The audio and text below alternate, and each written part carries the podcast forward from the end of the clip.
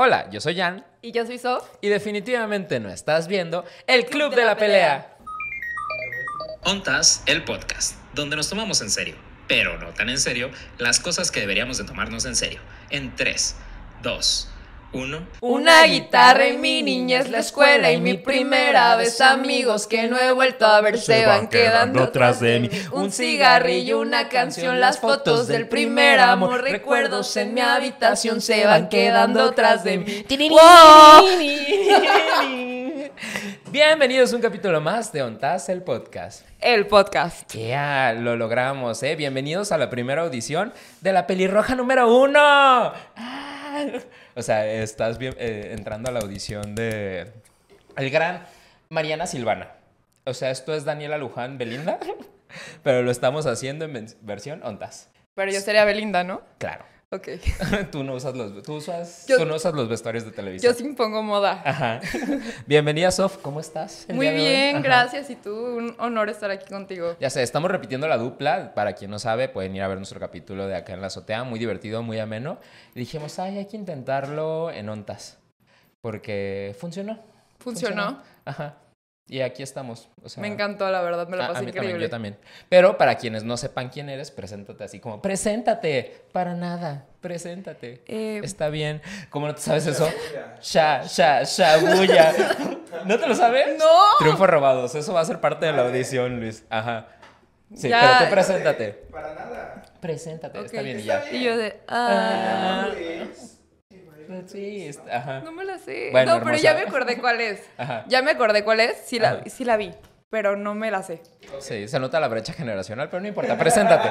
¿No? Ok, ok. Bueno, yo soy Sof, soy creadora de contenido, vivo aquí en Guadalajara. eh, conozco a Jan y Luis desde hace pues ya un ratito, pero no habíamos como coincidido en trabajar juntos en esto y la verdad es que está increíble que lo estemos haciendo ahorita.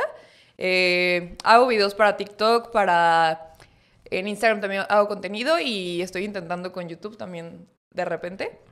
Y pues básicamente todo mi contenido es como de, de lifestyle, como de la comunidad LGBT. eh, me gusta mucho hablar, me encanta hablar, entonces hablo mucho en mis videos. eh, y pues nada, básicamente eso. También hago fiestas solo para mujeres en. Guadalajara. Fiestas solo para mujeres son en mis tiempos cuando se encuadraba Latin Lover y cosas así hermosas. Entonces, fiestas especializadas como para público femenino. Ajá. De que, fiestas femeninas Ajá, fiestas femeninas. de mujeres. Ajá, de mujeres que, De mujeres. que les gustan otras mujeres. Ajá, así es. O aunque no les gusten otras mujeres. Pueden ir a la parranda. Sí, pueden ir a la parranda. Entonces ya saben, si quieren una fiesta de mujeres para mujeres de mujer, sí, Sí, que no haya vatos cagando el palo y así está padre, de vez en cuando se antoja. algún día iré. Planecito femenino. No creo ya. Ay, creo ya ya. chingué a mi madre. ¿Vas a ir en drag? Tal vez. Ok. Ajá, ¿Vas a llenita de pelos. O Jenny. Eh, No es que mi nombre de drag es Jenny. Es Jenny, ok. gusta. de pelos, pero así como. Entonces por eso puede vivir en ese momento. Ok. me gusta. Pero el día de hoy estás invitada a ONTAS. Muchas gracias por la presentación, gracias por estar aquí para nuestro capítulo de crisis de identidad. Ahora, ¿qué hago con mi perra vida? ¿Has- ¿Te sientes un poco identificada con el tema que vamos a hablar el día de hoy? Sí, totalmente. Creo que acabo de pasar por una de las muchas que probablemente a todo el mundo nos toque vivir en la vida.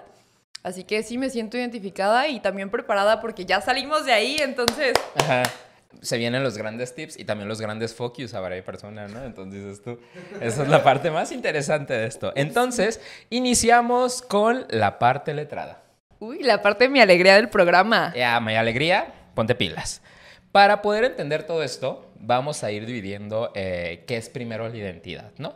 Para poder ponernos nuevamente esta investigación es de Wikipedia, pero nosotros le facilitamos el ir a buscarlo y aquí cotorrearlo tantito. Entonces, ¿qué es la identidad? La identidad es el resultado de la vinculación de tres formas de integración, espacial, temporal y social. Todas estas vinculaciones conforman el autoconcepto, es decir, el conjunto de características que conforman la imagen de una persona que tiene de sí misma. O sea, ¿tú cómo definirías a ti misma, más allá de lo que te dice Wikipedia, la identidad? Ok. Mm, yo creo que la identidad es el conjunto de características, vivencias, experiencias que por lo general van forjando tu carácter y te van llevando a ciertos lugares o momentos en la vida que te convierten en la persona que eres en este momento. Eso lo diría yo como menos Ajá. wikipedioso, Ajá. Así. pero aterrizado. Sí, Aquí dice, la identidad se adquiere de una manera gradual y dentro de los patrones culturales disponibles en el entorno en el que se desarrolla cada individuo. Básicamente lo que tú dijiste, hermosa. O sea, Eso que mismo. conforme vamos creciendo, pues todo lo que está a nuestro alrededor, lo que eh, nosotros percibimos de lo que es el mundo y todos los demás factores. La gente con la que Ajá, convivimos. todo, todo, todo, va conformando cuál es nuestra identidad. Pues Y es un entonces- guacamole de cosas. una revoltura de cosas rica a veces y otras veces eh, no tan rica, pero pues a final de cuentas hace quiénes somos. La identidad depende de el autoconocimiento. ¿Quién soy? ¿Qué soy? ¿De dónde vengo? ¿Y para y qué quiero ser? De la autoestima y el autoconcepto. Me quiero mucho, poco, nada, me acepto, no. Y de la autoeficacia. Sé gestionar hacia dónde voy, qué quiero ser y cómo evaluar los resultados. Eh, ¿Tú cada cuándo cuestionas tu identidad? Yo creo que casi todos los días, todo el tiempo. ¿Sí? Yo Sí, creo que hay muchas cosas que me llevan a cuestionarme eso. Siento que no es una pregunta que nos hagamos frecuentemente. No me la hago directamente, Ujú. pero muy frecuentemente cuando me encuentro como frente a tomar decisiones o llevar a cabo algo, me cuestiono mucho de si realmente estoy, estoy haciendo lo que esté apegado justo como Sí. a mis principios y mis valores. Y creo que eso es como parte de cuestionarte también como esta identidad, ¿no? Como creo que muchas personas a veces no tienen o no, no, no tenemos como esta habilidad de, de ser como muy fieles a, a- a quienes somos o a quienes Sí. decimos que somos. Entonces yo sí creo que yo personalmente me cuestiono mucho si lo que estoy haciendo, lo que estoy diciendo o en dónde me estoy como moviendo en la vida va con, con la persona que soy, con Sí. la persona que quiero llegar a ser sobre todo. Sí. Es que siento que esta pregunta del quién soy para cuestionar nuestra identidad no nos la preguntamos desde el hecho en que yo como persona soltera, homosexual, con de repente mis eh, dating apps, digo, güey, si desde una descripción de un perfil de ligue, tú no puedes decir quién eres, o sea, es que para mí es como un principio básico. Yo Eh, odio, odio las descripciones de los perfiles Pe- de ligue. Pero esa descripción de, bueno, me gusta ir al cine, este, salir con mis amigos y ver películas. Es Pero eso de- dice muchísimo de una persona, ¿no crees? Exacto, siento que el autoconocimiento de, de, de cuestionarnos a nosotros quién soy nos ayuda mucho a así descubrir nuevamente quiénes somos, pero cómo se lo expresamos al mundo. Y muy pocas veces nos lo cuestionamos. Entonces, por eso yo les digo, pregúntense, ¿quién soy? Y es, es, es, es como una chaqueta mental, ¿eh? Sí, y- Pero- y, quién soy quitando a lo mejor estoy, todas estas como prejuicios o como cosas más superficiales e Ujú. irte más al fondo a quién realmente eres tú, ¿no? sí, ¿quién Quitando es, todo. quién? Ujú. En- Y ya, ahí de repente ya uno se pone muy deep y dices, "Uh", y Sí. por eso inicia el alcoholismo y muchas cosas. Sí, de que por eso acaba "Oh". uno en el psiquiatra, de repente, medicada. Pero es parte de crecer. Y, y también puedes evitar los quieres, pero creo que para mí ha sido una pregunta muy importante en los últimos meses y tal vez en estos años recientes preguntarme quién soy yo. ¿Va? Y entonces, ya identificando qué es la identidad, vamos a hablar de qué es una crisis de identidad. ¿Qué crees tú que es una crisis de identidad, Sof? Pues yo creo que en mi experiencia, mis crisis Ujú. de identidad casi siempre han venido después de algún evento desencadenante que me hace cuestionarme o que pone en duda o como que confronta todas esas ideas que yo tenía o Ujú. probablemente hace que cambien los planes que tenía, ¿no? Eh, creo que una crisis de identidad la podría definir como un periodo, porque es un periodo, porque siempre pasa, dura un tiempo definido y no vas a estar ahí para siempre, aunque parece que sí.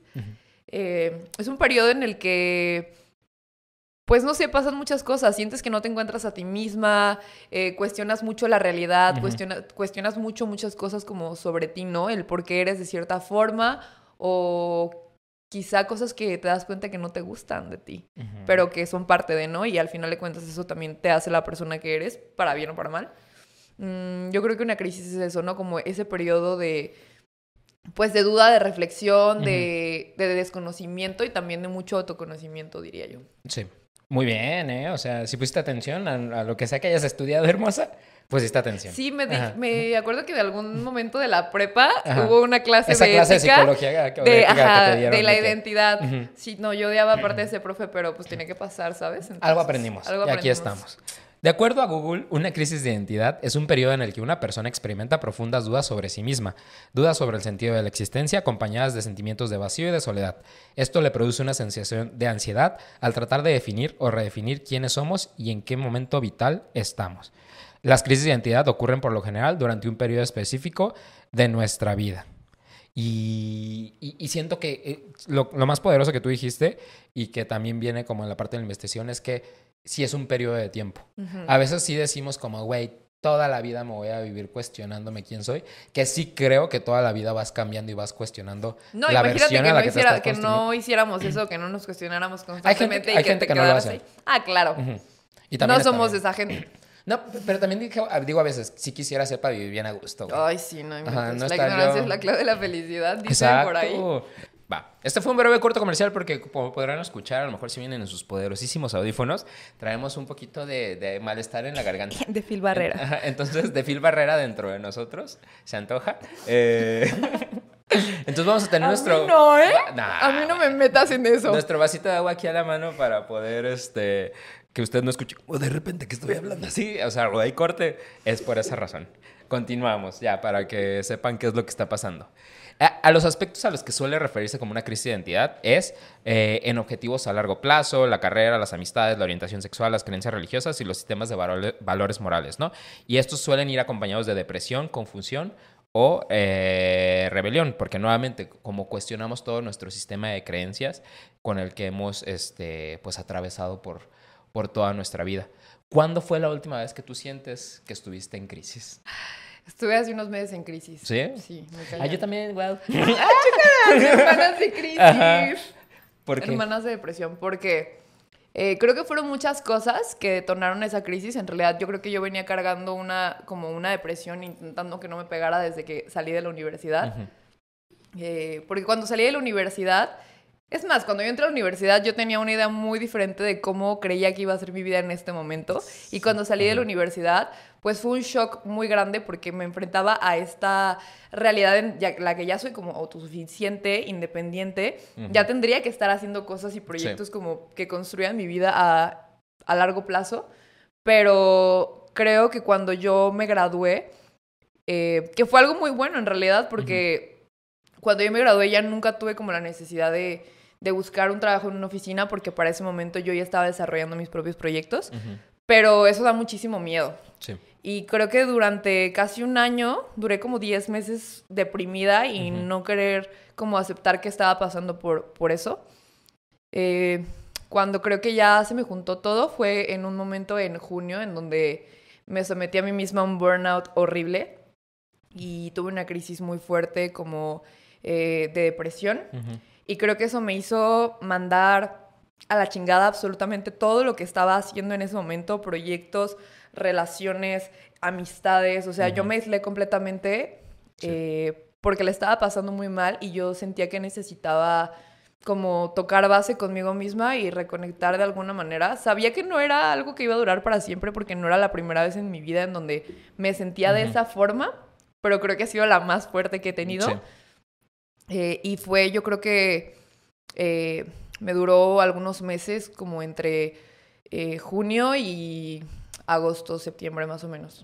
Y ahorita ya puedes decir como salí de la crisis. Salí de la crisis, aquí estamos. Por eso aquí estamos, ajá, con el foco chicharronero y compartiendo nuestras experiencias en este podcast. Sí, por eso me pinté el pelo rojo, de hecho. Ah. ¿Sí? No, fue, no fue para el casting. Ajá, O sea, sí me lo retoqué para el casting, pero... Mera sí. coincidencia. Sí, dije ya, o sea, evento canónico el pelo rojo. Sí, es que a veces cuando suceden como estas cosas necesitamos hacer cambios en nuestra vida como para pues sentir que estamos haciendo algo diferente. Justo, yo creo que sí fue eso, como que cuando empecé a, a trabajar en, en mí, quería que no solo estos cambios fueran algo interno, sino que también yo los pudiera percibir y creo que eso como que también me ayudaba a seguir adelante porque sí me sentía que estaba avanzando porque Sí. lo veía también por fuera y no solo lo sentía por dentro. Sí. Y usted del otro lado de la pantalla se preguntará, ¿cómo voy a distinguir que tengo una crisis de identidad? Pues ahora le vamos a decir los síntomas que usted puede tener. Y si usted va así como tachando y diciendo, sí tengo esto, tiene una crisis de identidad. Puede ser sensación de estar perdido o perdida. Check, Check, check. Sentimiento de soledad y de vacío. check. Check. Problemas para tomar decisiones ya que eh, no se cuenta con criterios sólidos o definidos. Mm, Soy impulsivo, entonces sí tomo decisiones. Sí, sí, sí, yo Entonces también. no voy a decir check. sí, no, me gusta tomar decisiones, me hace sentir que tengo el control. Siguiente punto, ansiedad. Mi mero mole. Super check. Siguiente punto, dificultad para solucionar problemas. Mm, Totalmente. Más que para solucionar problemas, creo que mi dificultad era como para darme cuenta de que podía solucionarlos. Más bien como que mm, lo que me hacía dif- difícil solucionarlos no era como pensar en cómo arreglarlos, sino en que en ese momento era tan abrumador Sí. que no me sentía con la capacidad de ver qué había más allá de eso, sino como que solo me agobiaba muchísimo. Sí, como que la ejecución no era tan complicada, pero tú como estás pasando por este pedo, dices, verga, es bien, va a ser un pedote arreglar esto. Y ya que lo solucionaste, dijis- dices como, Sí, "Güey, no era para, para Ajá, tanto. No era sí. para tanto, pero si estás pasando por eso donde te cuestan eh, eh, solucionar problemas, puede ser un, un probable síntoma de esto. Inestabilidad emocional. Sí, totalmente. Super, sí. Y una más sería sensación de no tener la capacidad ni preparación ante los cambios y nuevos ciclos. Mm, síndrome del Ajá. impostor. Sí, no estar preparado para los cambios, dices, super sí soy. Si usted se está Es mi luna y me identificando... ascendió un ajá, tentauro que no me, no me deja. Tú dices, por eso. Pues yo creo. Me gusta así tener todo aquí A mirando. veces también me gusta echarle la culpa a la astrología de las terribles decisiones que tomo en mi vida, pero yo nada más sé que soy Leo. No sé qué es lo demás. Nunca he sacado toda mi carta, entonces no puedo decir. Ah, yo "Puta". luego te la saco. Ajá, por favor, para poder decir, güey, es que es porque tengo un poco de Sí, cáncer. porque tengo soy de que Venus en no sentimental". sé dónde. Ajá, justo. En Sagitario. Ajá, Y por Qué eso soy medio puta. Ah, ¿No? Así, pero a todo yo le echo la culpa a ser Leo. Pues es que Ajá. también eres Leo, güey. Ajá. Es lo O que sea, siempre me también, dicen. la- también, o sea, tú. Ajá, ayúdate. Ayúdate. Ajá. Pero ya con todo esto, resumiendo, si usted se identifica con alguno de estos síntomas, eh, lo que se recomienda es buscar ayuda y si lo identifican en familiares o amigos, recomendarles ayuda de un psicólogo. En este lugar siempre vamos a decir, ve al, ve al psicólogo. O alguna gente dice, ve a terapia. A terapia. Ajá. Claro, si está dentro de su alcance y también no creo que tengas que pasar por un proceso terapéutico para poder sobresalir, claro que te ayuda, pero si ya fuiste a terapia y tienes las herramientas para hacerlo, Sí, en algún momento, fácil. en algún momento puedes eh, llevarlo a cabo, pero claro, es un proceso. Y al principio lo vas a ver este, complicado, como para poder salir de ahí. Pero yo creo que ese tipo de experiencias son las que te van forjando como mm, el character development, dijeran. Sí, Ajá. el desarrollo de El personaje. desarrollo de personaje. Ju- justo son estas crisis las que dices, güey, o sea, este es el momento en el que el rating en mi vida se está subiendo. Sí. Puta, ajá, no, es- no es cuando me rompieron el corazón, no es cuando... También. O sea, sí, cuando... Pero es que es otro tipo de drama, ¿sabes? Porque Sí. luego cambian como de protagonista en, en la serie, o sea, como Sí, vas sí, sí, cambiando. claro. Y aparte entra como la Nuevos etapa de putería y cosas así. Pero cuando es la crisis existencial, así como de identidad, sí es como esos capítulos densos donde dices, qué complicado. Muy complicado. Ajá. Y entonces, ¿qué puede causar la crisis de identidad? Hay eh, causas y riesgos ante este tipo de crisis, pero lo, lo que lo puede detonar mucho más este, fácilmente son los cambios no esperados.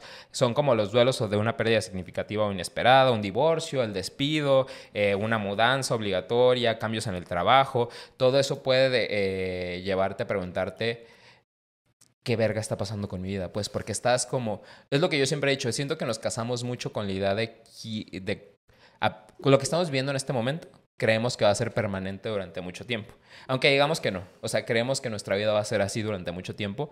Entonces, cuando sucede un cambio, tienes que vivir como un duelo de las cosas que pensabas que iban a ser de esa manera. No, y aparte tiene sentido que, que lo creamos porque es parte de la naturaleza del ser humano, es como sentido de supervivencia, tendemos a apegarnos a cosas y pues es normal y es sano apegarnos a algo. Lo que no es normal es el, es el desapego luego, ¿no? Pero creo Sí. que justo en el desapego está como todo este cambio de paradigmas y los aprendizajes y todo eso, ¿no? Porque justo, o sea, la verdad es que nada te asegura que Sí. las cosas van a ser como tú crees que van a ser o como están siendo en este momento, Sí. puede cambiar así. Nada es seguro en la vida. Incluso cua- cuando dicen, ay, es que tener un trabajo es seguro, nada es seguro. A los cabrones les puede reventar así como a la tacha y decirte, corre a la verga y ya, perdiste el trabajo. La pandemia Ajá, justo. un claro ejemplo de eso. Sí. ¿Cuánta gente no tenía como la tranquilidad de que estaban en un trabajo súper seguro y salió algo que estaba completamente Y fuera, de, las manos, de todos. todos. Ajá, y nos pasó a chingar. Sí, Otra eh, razón de las causas de crisis puede ser la etapa de la adolescencia. Y esto es para los chavitos que nos están viendo. Una ya es este, un poquito más señora que Más la- señora, ajá. sí. Pero en la Ya adolescencia. Fue un poquito, nada más, ¿eh? Porque yo era otaku. Entonces yo no hacía tantas cosas como para que digan, este güey está bien vivido. Pero sí viví. No voy a decir que no. Pero en la adolescencia, eh, como estamos cambiando eh, físicamente, mentalmente, psicológicamente, todo, es donde eh, se, se ve que está más como esta crisis. Más porque siempre habíamos tocado el tema de este podcast. ¿Qué pedo con que soy adolescente y tengo que escoger lo que voy a hacer por el resto de mi vida? Sí, no, o sea, mames, o ajá, sea- sí, esa, esa selección de que, güey, vas a cumplir 18 años, escoge qué vas a estudiar porque vas a hacer eso por el resto de tu vida, está de la verga. Siento que está como bien mal estructurado Creo ese que por eso muchas personas no terminamos haciendo la Lo- cosa ajá. que creíamos que íbamos a hacer, porque no creo que Sofía de 18 años tuviera la capacidad de dimensionar lo que se venía por delante. ¿Qué quería ¿sabes? la Sofía de 18 años? Eh, Sofía, 18 años, entró a estudiar negocios Ujú. eh, al ITESO. Yo siempre quise estudiar o artes Ujú. o física, porque me encanta pintar, me encantan las artes visuales, pero pues en este mundo y sistema capitalista en el que mis papás dijeron, "Mm, te vas a morir de hambre, preciosa, primero algo seguro y ya luego tus hobbies, lo que quieras. Eh, pues entré a esta carrera porque me gustaba, porque sentía que me iba a dar como las herramientas en la vida para ejercer algunos proyectos que yo tenía. Y sí, Sí. pero creo que no tienen nada que ver y no se parecen en nada a lo que yo creía que iban a hacer. O sea, yo siempre pensé que iban a estar como más enfocados a algo empresarial, algo como pues de negocios, de aduanas, de pues de lo que estudié. Sí. La verdad es que acabó siendo algo que no tenía nada que ver con eso. Y tal vez ahorita en este punto de mi vida, sí digo, hubiera, me hubiera servido muchísimo más estudiar algo que tuviera que ver como comunicación, como audiovisuales, Ujú. algo que sí vaya con lo que, con lo que realmente me dedico, que es a las redes. Sí. Pero, pues digo, al final de cuentas ya fue, ¿sabes? Creo que hay muchas formas de obtener conocimientos más allá de solo la escuela. Entonces, pues ni modo, no pasa nada, ¿sabes? O sea, como creo que es tiempo bien invertido del que no me arrepiento. Pero sí me parece que está un poco mal diseñado que se nos obligue a tomar una decisión tan fuerte Sí. a una edad O sea, tan ¿a, temprana. a- a qué edad hubieras creído tú que estaría bueno que te hubieran dicho, toma esta decisión? Mm. Me gustaría que fuera a lo mejor quizá ahorita o hace un año. Cuando ya sentía que estaba un poco más dirigida hacia lo que me gustaba y me estaba empezando como a funcionar lo que estaba haciendo. Porque pues antes de eh, entrar a la universidad pues nunca me imaginé... O sea, es más, a mí no me dejaban tener redes sociales mis papás, ¿sabes? De que era de que... No, o sea, no tuviste nada. Metroflog ni nada. Sí, tuve Metroflog, lo tenía escondidas. escondidas, ah, pero de que también tenía Facebook escondidas y así. Entonces, pues claro, cuando empecé a hacer eh, contenido en internet fue cuando ya me había independizado completamente, ya nadie me podía decir nada. Sí. Y ahí fue cuando pues todo el chip cambió y también se me cayeron muchísimas de las ideas que yo tenía. Algo con lo que todavía hasta la fecha como que me confronta mucho es que creo que a mí me enseñaron mucho a validar a validarme a mí misma como por mi inteligencia o como por mis resultados académicos porque era una ñoñaza de lo peor. Sí. Sí. Y en este momento de la vida, creo que no hay algo que tenga que ver con eso, con lo que yo pueda validarme a mí misma y ha sido muy confrontativo, como que muchas veces me sorprendo a mí misma tratando de justificarme con otras personas o tratando de, de argumentar que sí soy una persona inteligente y capaz y digo como... Porque tenías cuadro de honor en la secundaria, dices. De que no, en la universidad, o sea, Ajá. me gradué el promedio más alto de mi generación en la universidad, entonces cuando salí fue como, güey, no voy a ejercer ni siquiera esto porque Ajá. ni siquiera me llama la atención ya, ya no es algo con lo que conecte porque no soy la misma persona que hace cuatro años que entré a la escuela. Qué fuerte haber tenido toda la validación en lo que, con lo que estudiabas y haber así como de que, güey, es que yo era el cuadro de honor y luego esa gente siento que sale al mundo real. No, hombre, y era hetero y muchas cosas cambiaron. Pero lo que digo es de que esa gente sale al mundo real y se da cuenta que para funcionar en el mundo real funcionan más tus habilidades sociales más que los conocimientos que adquiriste y tu así certificado de cuadro de honor en la universidad. Entonces, Sí, siento que, o sea, es un vuelco a la cabeza de a lo que estuvimos acostumbrados 22 años que estuvimos estudiando, de que decían, güey, es que obviamente los mejores promedios es a los que les va a ir más chingón y te das cuenta que, pues no. No, nada que ver. Y tal vez en mi caso sí ha como tenido esta... O sea, sí coincide, pero no porque esté haciendo algo que tenga que ver con lo que estudié, sino porque Sí. pues hice otras cosas, ¿no? A lo mejor justo lo que decías de las habilidades sociales, de que tuve la suerte de tener algunas habilidades sociales, Ujú. Porque la neta no es, no es como que haga algo relacionado a lo que estudié o como que lo aplique en mi Sí. día a día. Va.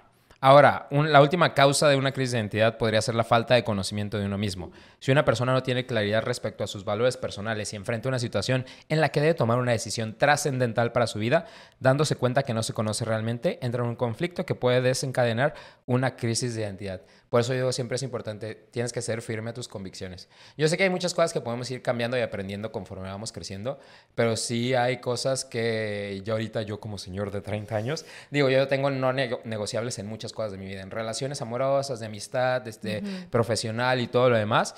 Y sí siento que, que ya, pues, si tú llegas a hacerme una pregunta de, oye, para hacer un cambio en este aspecto y todo lo demás, yo ya me, me aferro mucho a lo que, a mis sí y a mis no. Pero yo creo que hay un paso antes de aferrarte a tus convicciones, que es descubrir cuáles son tus convicciones. Porque... Las, aprendes a putazos, ¿eh? No es como que... Sí, pero también muchas son aprendidas de, o sea, de otras personas y creo que también llega un punto en la vida en el que tienes que discernir que sí es tuyo y que no. Sí. O sea, que sí resuena contigo y que fue algo que solamente te dijeron que tenía que ser así y no lo cuestionaste. Wow. Pero no, es mucha introspección. Muchísimo. Y esa chaqueta mental que se tienen que hacer ustedes. Yo ya me la hice. Se la llevan de tarea ya, ya, ya rato. Mucha chaqueta nos hacemos en este podcast, entonces recomendamos la chaqueta. Chaquetón grande. La Porque ya hace frío y por eso traemos la garganta un poquito dañada. Chaquetón. Y para finalizar, ¿cuál es el tratamiento para la crisis de identidad? Si usted ya identificó en usted, en su amigo, en su mamá, en su papá, en el vecino, ¿qué puede hacer para eh, superar la crisis de identidad? Percibir la crisis de identidad como una oportunidad, una oportunidad para aprender. Las crisis siempre están hechas para aprender y a final de cuentas para poderte impulsar para arriba. Esta cosa filosófica que dicen, necesitas tocar fondo para volverte a impulsar y salir como del hoyo. Suena súper cliché, pero, es, es, cierto. Es real. Es súper cierto. Necesitas estar en el suelo para poder salir de ahí. Sí, es que lo bueno de tocar fondo es que ya no puedes ir más abajo, ya solo te queda subir. Sí. Y siguiente punto, centrarte en el autodescubrimiento. Al estar en crisis de identidad, puedes ya esto, tú vas a darte cuenta de cuáles son tus sí y cuáles son tus no. Entonces, si yo estoy como, ah, bueno, pasé por esto, estoy cuestionándome quién soy, ya voy a aprender ¿Qué voy a hacer para no volver a repetir? Que puede volver a pasar, pues, pero para no volver a caer en ese ciclo. Sí, o para que la próxima vez que te pase tengas como esta facilidad de decir, bueno, esto es algo que ya conozco, sé qué va a pasar, sí se siente de la fregada ahorita, pero va a pasar.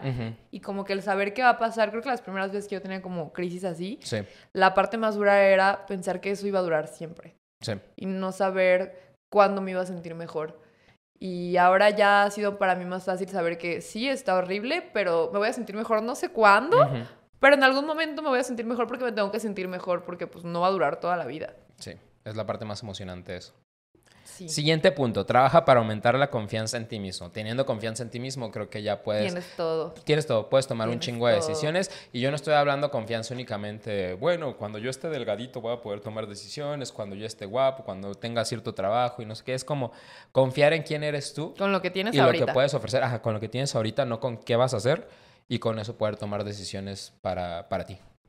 Me gusta. Siguiente punto, plantearte nuevos objetivos que te guíen nuevamente estás en crisis, a lo mejor algo valió verga, este, algo se estabilizó en tu vida, pues a lo mejor es como de, güey, ahorita no estás, hay un mar de opciones que puedes tomar, es como de ya, o sea, no verlo desde el punto de puta, valió madre todo, que sí está triste, pero sí es como de puta, valió madre todo, ahora qué más puedo hacer.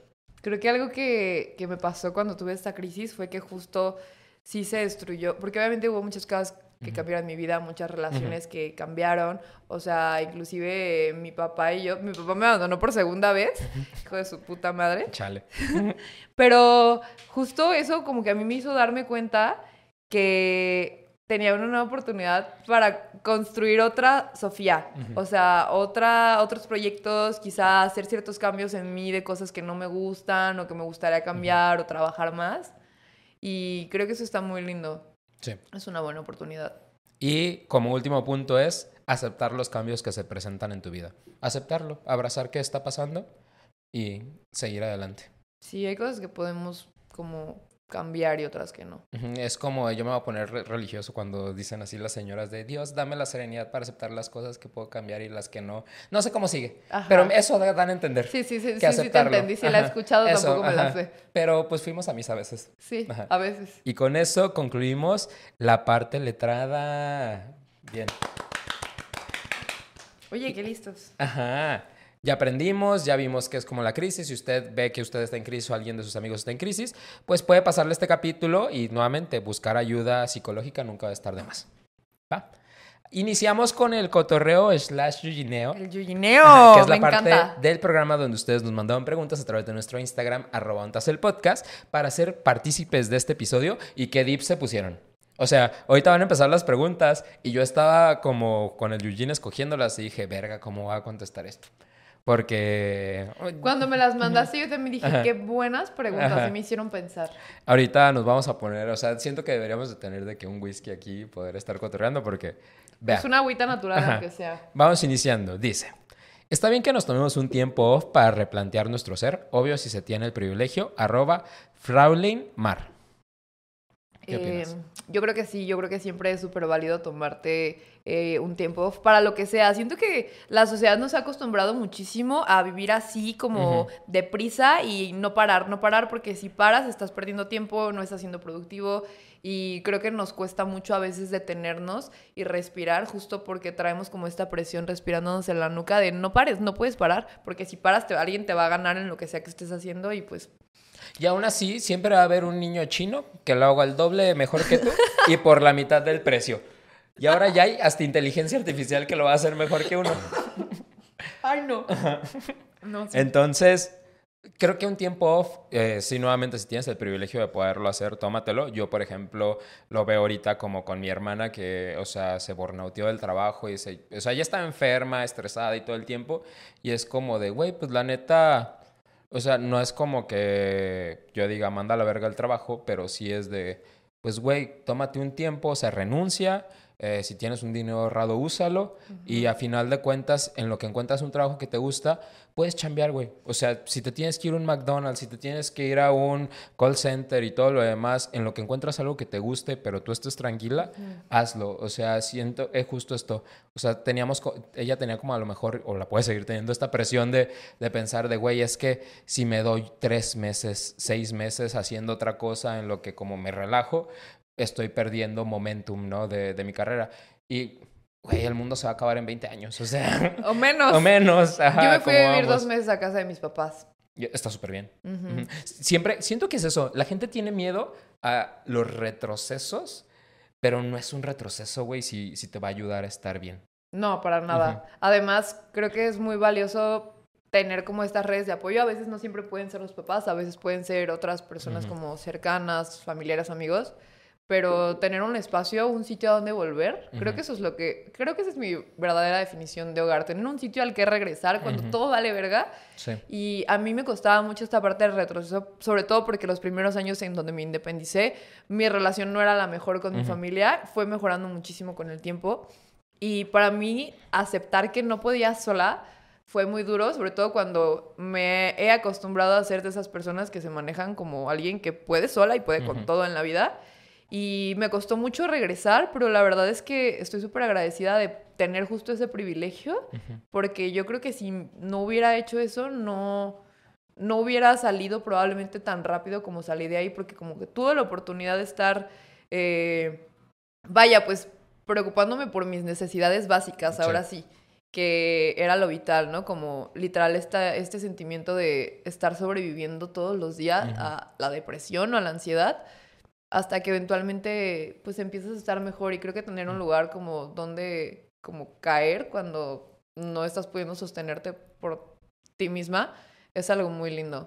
Igual y no siempre puede ser como el tomarte un tiempo off de que renunciar y así, Sí. porque yo sé que el factor de privilegio, o sea, soy muy consciente de eso, pero siempre debe haber alguna forma, siempre puede haber algún pequeño cambio de cosas que hagas. La cosa es como que tienes que estar muy consciente de que primero vas tú.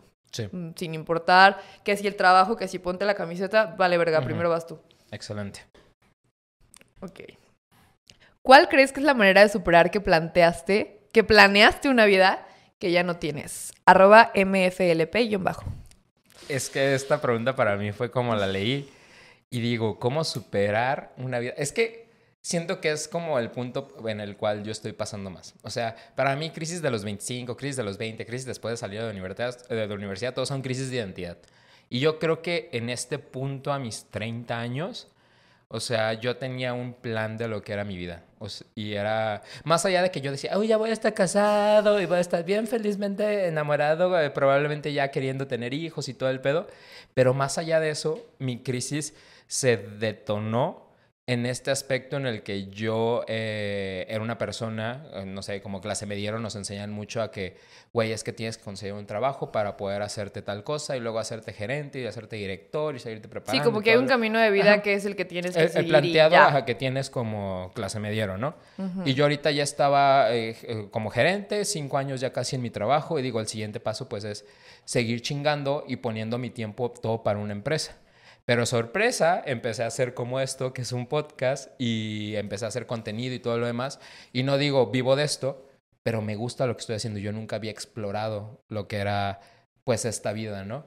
Y entonces yo constantemente todavía estoy batallando mucho con eso de, güey, yo no debería de estar a lo mejor un saliendo del trabajo y haciendo esto o ahorita que me quiero meter un curso de locución y un curso de ciertas cosas y todo lo demás, yo debería de estar viendo nuevas tendencias de marketing, diplomado en tal cosa, gerencia de marca, porque ese es el plan que yo creía que o Creías que era el tuyo. el- para mi vida. pero porque te dijeron que ese era. pues es el, el plan al que estamos acostumbrados de tu éxito es el éxito profesional. Y tienes que buscar tirarle para arriba para ser como director de algo, para saber que fuiste una Sí. persona exitosa en tu vida. Entonces yo estoy batallando mucho con él. Y si a lo mejor me hace feliz ser locutor de la que buena, y a lo- no voy a ganar los millones, que no digo que estoy ganando bien, pero, o sea, no voy a ganar lo que, hay un director de marketing y corbatita y todo eso. Siento que era mi sueño y está bien cagado. La gente dice, no hables de tu ex, pero es que siento que el universo es bien raro. Porque yo siempre mi sueño había sido esto de trabajar con marketing de una empresa súper importante y todo el pedo. Y el de él era como ser influencer y hacer contenido y todo lo demás. Wow. Y ahorita... eh, ¿Cambiaron los papeles? Ajá. Él es como de una empresa importante y todo lo demás, acá, súper chido. Y digo, güey, es que esa es la vida que yo quería. Y no creo que él me vea y diga, esa es la vida que yo quería. Pero digo, los papeles invirtieron. El universo es súper raro, güey. Sí. Justo estaba pensando en que a mí me pasó algo muy similar porque cuando yo tuve esta crisis de identidad, también se llevó varias relaciones de mi vida, entre ellas pues mm, la relación amorosa que tenía en ese momento.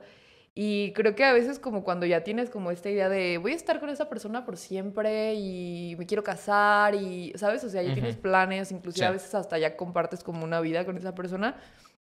Pero algo que creo que en un inicio es muy difícil entender que ya no sea lo que tú querías que fuera, Sí. pero algo de lo que estoy plenamente convencida en este momento es que las cosas son lo que pueden ser. Y las cosas son lo que tienen que ser. Entonces, pues la verdad es que el universo opera de formas muy raras, muy impredecibles, pero en este punto de mi vida, después de haber pasado por esta crisis existencial, estoy segura de que las cosas solo fueron lo que podían ser en ese momento Sí. y lo que está pasando en mi vida en este momento es lo que tiene que pasar. Y la gente que está en mi vida en este momento es la que tiene que estar. Y sí, Ujú. al inicio no es como que fácil hacer las paces con esta idea, pero creo que yo aferrándome a esta convicción, porque es Sí. algo ah, de lo que estoy muy segura, fue lo que me ayudó mucho como a superarlo, como a saber que, pues sí, ya no está y qué bueno que estuvo y qué hermoso todo lo que compartimos y lo que aprendimos.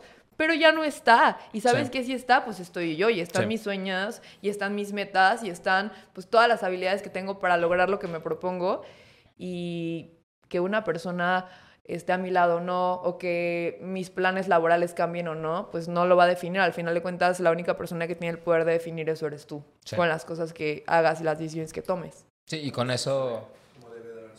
Sí, todo sucede como debería haber sucedido. Y con eso siento que tienes una paz interna de decir, pues ya no voy a ser la persona que creía que iba a ser, pero a mí me da también, me da tristeza, pero al mismo tiempo emociones. Y entonces, ¿quién voy a ser?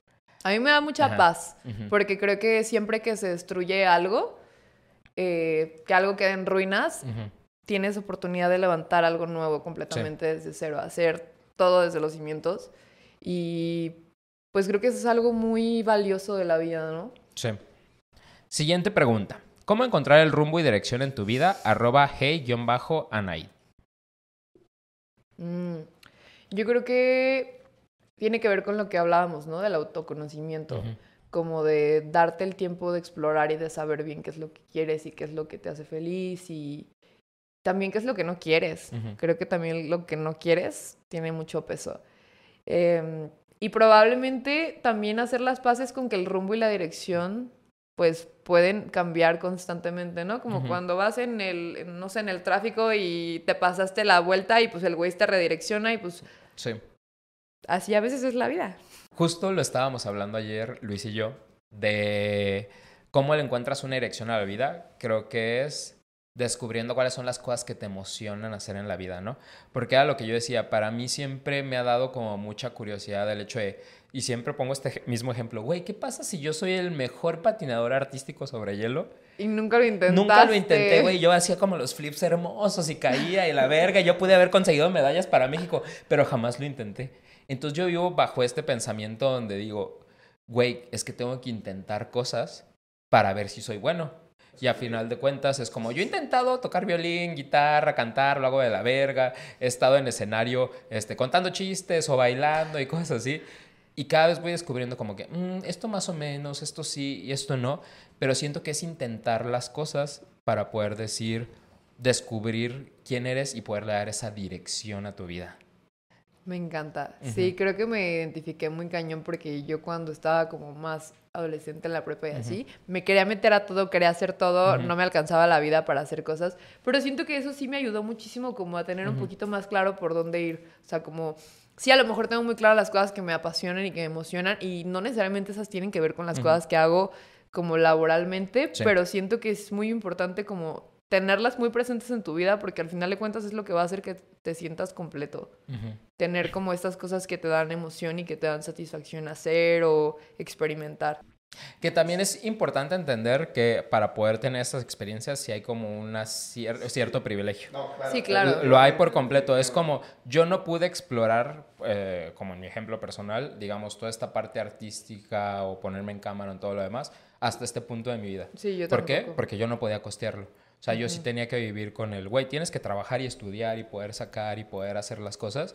Y es de qué chingón que hay gente que sí lo puede explorar desde chicos y ya pueden decir, crecer y decir, güey, me mama la actuación y estudié eso. Y digo, pues súper chingón. Me gusta- Yo ahorita, hasta ahorita lo puedo intentar y es, si ustedes también del otro lado están grandes, inténtenlo, güey. Pero me gusta mucho que estás, o sea, que estás hablando de esto, ¿no? Que yo también creo que eh, he sido una persona muy privilegiada en muchos aspectos, pero en otros, yo desde muy morrita como que tuve que trabajar y me independicé muy chica, entonces mm, gran parte de la universidad, de los cuatro años y medio, pues la pasé trabajando en más de algún lugar mientras estudiaba y no es hasta apenas ahorita que justo estoy experimentando eso y está bien. O sea, creo que está muy padre que toques este tema y justo como desde el privilegio porque pues no todas las personas, Sí. eh, pues el piso no es parejo para todos.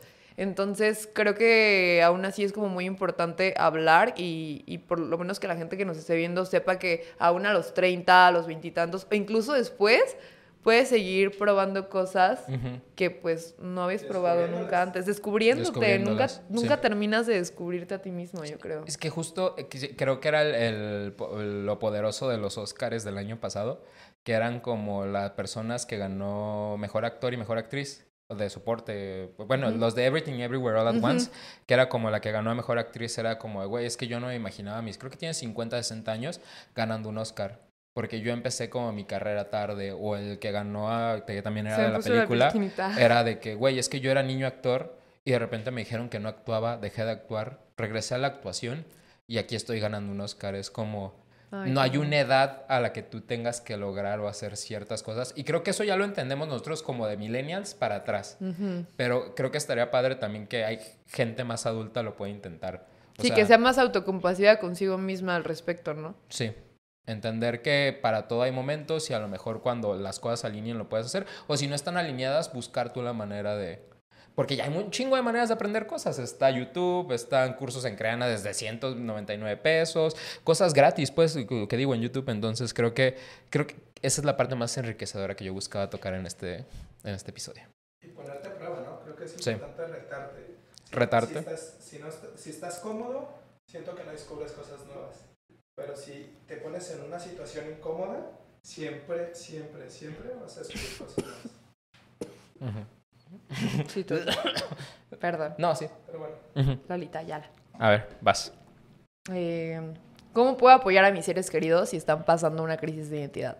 Arroba fatiruchis, yo bajo carita pervertida. Eh, yo creo que terapia. O sea, apoyarlos estando ahí, pero sí decirles como que hay herramientas que los pueden ayudar a salir de la crisis. Y si no tienen forma de acceder a la terapia, ¿qué crees que puedas recomendarle a esas personas? Creo que estar. Estar. Ajá, para mí siempre ha sido el estar. O sea, yo he estado pasando por estas cosas y en los últimos meses, junto con más cosas que pasaron.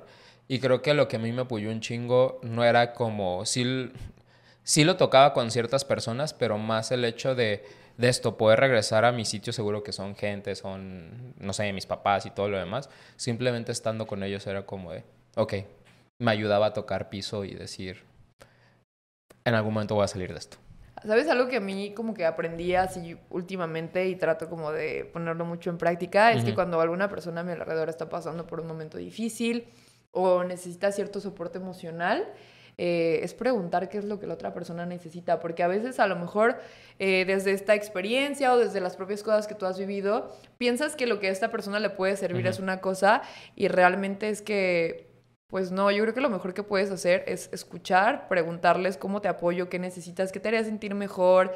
Eh, quizá puede ser que a esa persona le sirva mucho que la, que la ayudas a distraerse, a salir de casa, que la, que la motives, ¿no? A mí, por ejemplo, me pasaba mucho que yo no podía trabajar como de lo mal que me sentía y, y, me servía mucho que hubiera una persona en la misma habitación aunque no me estuviera hablando y creo que pues preguntar qué necesitas, cómo te apoyo, cómo te acompaño, cómo que, que esto sea más ligero para ti. Sí, está bonito. A ver, ¿qué te ayuda a mantener la calma? ¿Qué te ayuda a mantener la calma y autoapapacharte? Yo me voy a cafeterías a pensar cosas, jaja, arroba Darín Caime. Mm, creo que la parte de mantener la calma siempre me ha costado mucho porque soy una persona muy impulsiva y sufro mucho de, ansiedad, entonces siempre están en mi mente los 60 posibles escenarios catastróficos, de los cuales probablemente ninguno va a pasar. Eh, pero, pues una, una lo está trabajando, ¿no? Y para autopapacharme, eh, creo que algo que, que aprendí también en terapia muy recientemente es que a veces intento conectar y tratarme a mí misma como si fuera una niña chiquita, como cuidar de esta niña interior que probablemente fue la, la persona que sufrió y que no fue capaz de procesar ciertos traumas o ciertas vivencias que hacen que en este momento quizá esté arrastrando como ciertas cosas que me cuestan mucho más trabajo. Entonces, eh, suena, va a sonar quizá un poco como tonto o cómo, Ujú. pero literalmente era si Sofía chiquita, aunque soy yo, Sí. pues solamente tiene porque pasa, ¿no? Había días en que solo tenía ganas de estar dormida, viendo pelis, Ujú. dibujando, tal cual como una niña pequeña. Y en terapia con mi psicóloga, pues aprendí que justo te- eso era lo que tenía que hacer, como que justo tenía que escuchar como a esa niña, porque la que necesita que la apapacharan, pues no era yo, no es la. Sofía de 23 años que resuelve las cosas por lo general, sino esa niña que en su momento no supo cómo procesar lo que estaba viviendo y que ahorita le está doliendo y que no sabe cómo sacarlo en como en, en este momento presente, ¿no? Sí. Y pues creo que siempre apapacharme eh, busco que sea escuchando esta niña interior, ¿no? Ujú. Qué es lo que ella quiere y qué es lo que ella necesita en este momento. Si es amor, si es cariño, si es dibujar, lo que sea. Ujú. Eso está súper chingón porque al parecer yo lo hacía sin darme cuenta. O sea, estos meses que han estado como bien raros, eh, lo, lo que yo he hecho, y hasta mi hermana se sacaba de pedo, era de que me pongo a ver gameplays en YouTube. Pero no era de que, ay, un gameplay de una hora. Eran videos de como 8 horas, 9 horas, gente jugando, pero videojuegos que yo jugaba en la infancia. Entonces, nada más era de que yo viendo gente pasar el Spyro de PlayStation 1 y era así como, me ayudaba a sentir como mucha paz. No estar pensando en, ¿y ahora qué voy a hacer con mi vida? ¿Estoy tomando una buena decisión al hacer un podcast? ¿O debería de estar preocupándome por sí buscar ser un director de marketing? Era como, necesitaba sentarme y estar viendo a alguien jugar lo que yo hacía cuando estaba A mí mi psicóloga me dijo justo algo que tenía que ver con eso, que es que la, la persona que necesita eso, pues es, es como tu niño interno, ¿no? Como necesitas sanar, sanar ese niño interno y escuchar lo que ese niño interno necesita, porque Sí. no se lo dieron, o sea, no se lo dieron. Por eso en este momento cuando estás en crisis así, quizás solo se te antoja ver videos de gameplays en YouTube como un niño chiquito porque un niño no piensa en justo en pagar Sí. renta, no piensa en manejar sus finanzas, no piensa en como gestionar como toda la administración que implica pues una casa. Sí. Entonces, pues sí, literalmente estás como volviendo al, al nido y está bien. Está lindo. Entonces, que- creo que aprender esto, de buscar qué necesita nuestro niño interior, está... Está bien bonito, es Está- muy está sanador. bonito, además, Lo recomiendo. Sí. Mm, ¿Cuál es un buen primer paso para construir lo que quiero ser a partir de lo que aún no sé si soy? Arroba Raúl-Arce 182.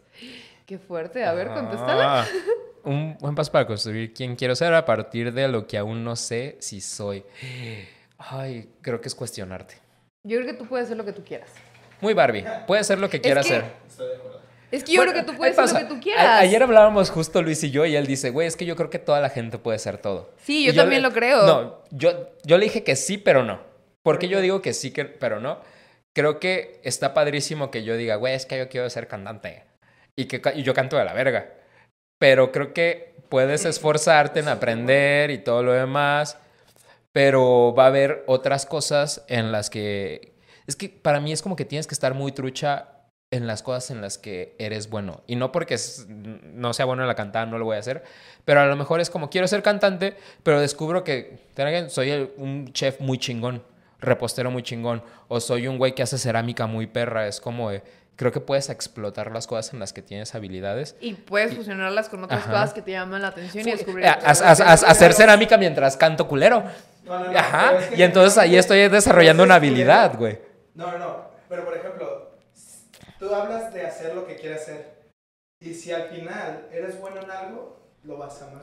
Pero aparte, creo que el hacerlo culero, no hacerlo culero, es O algo sea, lo digo culero feo, subjetivo. pues, ajá. Pero subjetivo, por- pero porque hay una base. Es que ahorita tú Ajá. dijiste peso pluma, pero ¿Él dijo hay mucha Pluma? gente a la que no le Ajá. gusta cómo canta peso pluma, hay mucha gente a la que sí, y Ah. está bien. Todo hay público. Se puede, ah, pero para todo el público, justo, es que tú nunca sabes cuándo una persona va a conectar con lo que tú estás haciendo y pues creo que entonces no tendría que limitarte si los demás piensan, a ver, cuán- ah, creo que a este güey, o sea, como, pues es que es de Guadalajara, entonces como que hay mil gente que resulta que lo conoció y he escuchado que decían que cuando él cantaba se burlaban mucho de él y lo criticaban y le tiraban mierda y pues vean dónde está ahora, ¿no? Entonces yo creo que eso no, no, te- no tiene, no influye. Yo creo que sí puede ser lo que, lo que tú quieras. Obviamente sí hay mil factores de privilegio, de clase, Ajá. de situaciones como que, pues digo, a lo mejor tú quieres ser un gran bailarín. O yo, por ejemplo, y que me chingue la rodilla y que ahorita pues con trabajo me puedo hacer una sentadilla,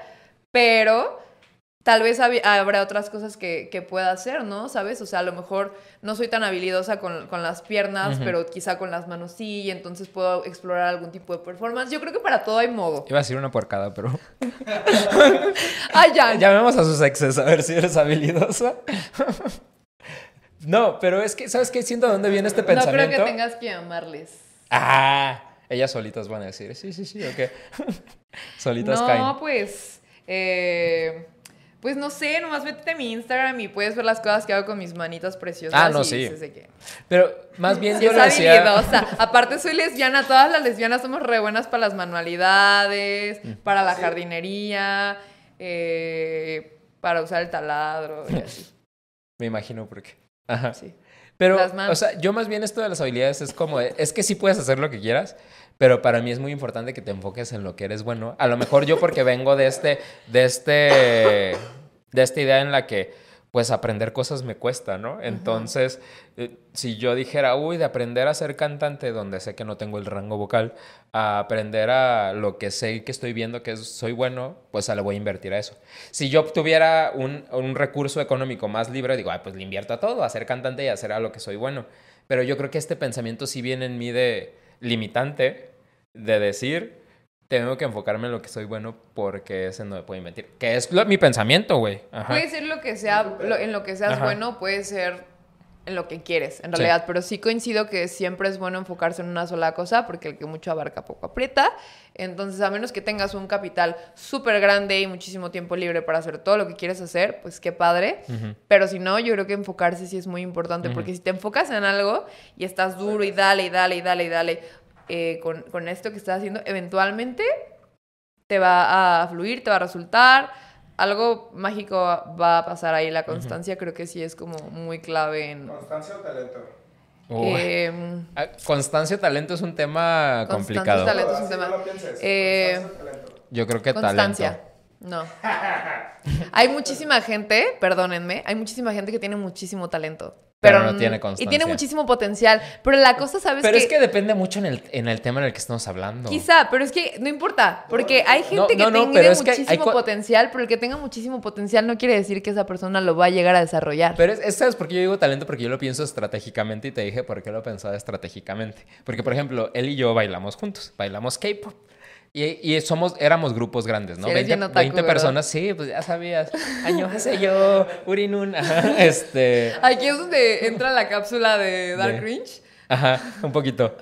No, pero a lo que yo me refiero, porque lo que me voy a talento es porque yo le decía, tengo que ser estratégico, tengo que conseguir eh, escoger cinco personas para concurso. Tengo una persona que vino todos los ensayos y me baila perroncísimo, y tengo otra persona que vino dos ensayos, digo, una persona que vino todos los ensayos y me baila medianamente bien, y vino una persona que vino dos ensayos y me baila perroncísimo. Pues estratégicamente escojo a la persona que me baila perroncísimo porque me va a funcionar. O sea, Exacto, le estás en dando talento. Por eso a mí me decían a Billy Miller. Sí, si pero si si viste Dance Moms, a mí persona- me decían a, a Billy- persona Miller. A ver, al 100, y justo- el día del evento no va, Sí, justo. Si es una persona que no tiene constancia en los ensayos, no no, tiene responsabilidad. no tiene No, la no estoy diciendo que no responsabilidad tenga ni el compromiso. Apareció dos ensayos antes. Y tú tenías 10 ensayos ensayando. Apareció. Entonces, Ajá, de que, ah, Pero es que eso no tiene que ver con constancia. Entonces tienes que poner a todos en el mismo piso para poderlos comparar. Es que es un tema. Es que yo aprendí de Billy Miller, güey. Ay, que nos, que nos comenten en el video qué opinan. ¿Constancia, o talento? Sí, sí, sí. Yo creo Constancia que, o talento. o sea, yo creo que las dos son una bomba poderosísima y es Imagínate éxito asegurado. con talento que sea Eh, Esas, creo que la gente que tiene talento no decide ser constante porque dice, güey, es que ya me sale bien. Mm. Y eso siento que es un. No. Sí. Puede, es que puede ser y puede gente, no ser. ¿eh? Sí. O sea, pero no digo que esté bien, o sea, Hay, hay siento cosas. que, que yo, como- por ejemplo, soy muy buena dibujando. Y no soy nada constante y estoy muy consciente de que no soy constante porque sé que ya lo hago bien, entonces no siento la necesidad de practicarlo eso para me mejorar. Pero al mismo tiempo yo no estoy buscando desarrollarme ahí, ¿sabes? Entonces, por el lado de, ok, lo que sí es mi prioridad y con lo que sí soy constante es con las redes sociales, ¿no? Entonces, probablemente hay gente que hace mejor contenido que el mío, que es más chistosa, que es más bonita, pero pues si yo estoy siendo constante y estoy como construyendo una comunidad con la audiencia, creo que es lo que al final de cuentas va a conectar más con ellos. Sí, Sí. siento que, que la suma de las dos es súper poderosa, pero creo que la constancia siempre... Había, hay una frase que dice que el, el trabajo duro le gana al talento, porque el talento que no trabaja duro no sirve para nada. Y tú Está bien. dices que... No, talento- yo dije que talento, pero yo pensando estratégicamente. Yo pensando estratégicamente en escotorreo. Si a mí me dices talento esta- o qué, o Trabajo constancia duro, juntados en una sola persona, digo, wow, Wow. wow. ¿Quién es para darle pero, el ajá, anillo? pero no. ¿Quién es? o darle el anillo. Para darles el anillo, ya lo Ajá. tengo al cabo. Te van a atacar al rato. No creo. A ver, siguiente pregunta. ¿Cómo no ¿A dejar, mí por qué? ¿Cómo no dejarse influenciar por la opinión de los demás para no perder mi esencia? Arroba Cassandra Zapata, con doble A. ¿Cómo dejar, cómo no dejar Influenciar influenciar por la opinión de los demás. demás para no perder mi esencia? Yo creo que eso está bien cañón, sobre todo en una sociedad en la que nos meten demasiada presión externa y de lo que los demás dicen. Pero sí, pues yo creo que yo he aprendido eh, y he trabajado en que la gente no le importas tanto nunca. O sea, no le importas tanto a nadie, nunca. Entonces, como que prestarle demasiada atención a una persona, y sobre todo a una persona que no está haciendo nada, que nada más está hablando y que nada más está emitiendo opiniones y que es buenísima para criticar, pero que realmente no está haciendo nada, Sí. pues creo que simplemente es como blindarte, ¿no? Como tratar de ser más consciente y, y creértela, ¿no? Creértela que pues lo que yo estoy haciendo es porque yo estoy convencida de que esto es lo que está bien y es lo que yo quiero hacer y pues que hable quien tenga que hablar, ¿no? Está bien bonito. Yo me acuerdo, a mí me bullearon muchísimo en la secundaria y en la primaria. Y me encanta muchísimo como el desarrollo de personaje que he tenido, porque sé que no va a pasar, pero si yo me llegara a topar como estas personas, sé que se sacarían muchísimo de onda de la persona en la que me he convertido. Pero a mí nunca me detuvo que me dijeran cosas feas, Sí. que se burlaran de mí, que dijeran que en el rancho que yo vivía no había influencers y que era una ridícula por subir cosas a redes. Y pues Aquí andamos. aquí andamos, Ujú. andamos, no nos ha ido tan mal después de todo. Yo para mí solamente hay dos tipos de opiniones de personas que tomo en cuenta y es de gente que quiero y de gente que admiro. Si no te quiero y no te admiro, me vale verga tu opinión. Me encanta Pero- ese mindset, güey. Pero también digo, si me mandas tu opinión y es como a lo mejor que yo puedo cachar que es constructivo, digo, ah, interesante, vamos a ponerlo en práctica. Pero si es una opinión que literal me está diciendo mierda y cosas así, es como, güey, ni te conozco. O, Hay que tomarse no las te quiero, cosas no de quien. Ajá, vienen. Es de, De quién vienen. chinga tu madre y ya, bien a gusto. Sobre todo, por ejemplo, nosotros que estamos como expuestos, Expuestos. a las redes, es muy común recibir comentarios de gente que no tiene ni foto de perfil y es como, pues sí, probablemente dijiste algo muy hiriente, pero ¿quién eres? Te invito a mandarme una foto y ver Sí, si... ¿Tú se ve? Ajá. Si tú también no estás gorda como yo. Entonces, ahí ya tomar en cuenta tu opinión. A ver, ¿cómo Ay. atravesar el duelo porque ya no soy quien era antes? Pues yo creo que lo principal es aceptarlo. Y creo que creo que es muy raro porque al mismo tiempo nunca vas a ser quien eras antes, pero al mismo tiempo siempre lo eres. Porque creo que el quien fuiste construye mucho el presente de quien eres ahora. Entonces, por más que ya no seas. Una vez tuve un tripsote eh, en el que me, me sentía a mí misma y fue justo como en una de estas crisis de, de- de identidad, porque, güey, a mí me, o sea, es que esta crisis mía estuvo muy cabrona Ujú. a nivel, yo muchas veces me llegué a desmayar, como de, me explicaron como eh, la psiquiatra y la psicóloga, así que literalmente mi cerebro se desconectaba cuando se abrumaba de, de estar pensando demasiado en una situación que me agobiaba, entonces literal me desconectaba y yo me desmayaba, me caía al suelo y sentía que me iba a morir, o sea, cuando, cuando volvía en mí, sentía que me iba a morir y en una de estas situaciones me acuerdo que estaba, que estaba acostada en el piso de la cocina y mi mamá y mi hermana estaban sacadísimas de onda, ¿qué te está pasando? Ujú. Y yo, le, yo sentía y les decía, es que siento que en este momento estoy haciendo todas las versiones de Sofía que he sido en mi vida.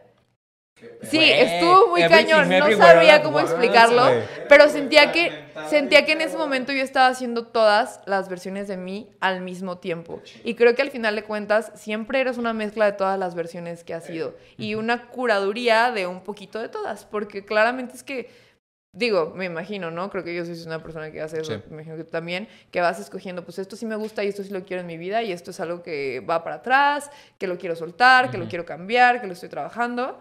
Entonces, pues yo creo que al final de cuentas no se trata solo de soltar lo que ya no eres, sino qué chido que lo fuiste y que Sí. esto fue parte, pero también hay más cosas, ¿no? Y que no sea lo que tú esperabas, no quiere decir que vaya a ser malo. Sí, me encanta que es como una referencia de armar un megazord de ti mismo.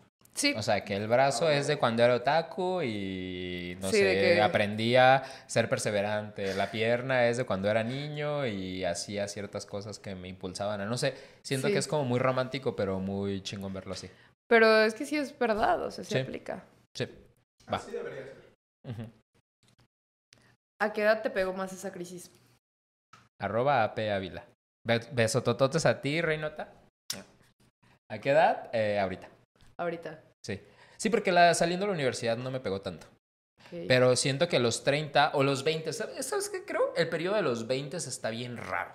Porque durante los 22 primeros años de tu vida es como que ibas a este, primaria, sigue secundaria, secundaria, sigue prepa, prepa, puedes seguir universidad y todo lo demás. Y después ya no Ajá. hay un camino que seguir. Y después ya no hay un camino que seguir, pero de todas maneras te dicen, a los 30, güey, pues ya es cuando todos estamos estables y su puta madre. Sí, pero ¿y en entonces- los ocho años que iban en medio no, qué? tú eso, te estás acercando a los 30 y dices, puta, güey, no tengo casa, no tengo carro, tengo un trabajo de la verga.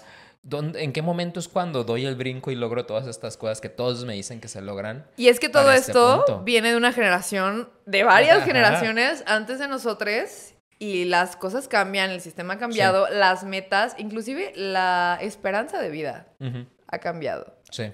Y no sé tú, o sea, para mí en este momento lo voy a hacer, Ujú. lo voy a lograr y qué chingón, comprarme una casa y tener como Sí. algo seguro, pero no es lo que más me mama, ¿sabes? Ujú. O sea, como que no quiero ir toda mi vida persiguiendo una meta que sea simplemente económica Ujú. o que sea material, ¿sabes? Como que creo que hay muchas cosas más allá de eso que me dan muchísima satisfacción. Y es que al final de cuentas lo que dicen de que es que te vas a morir, no vas a dejar.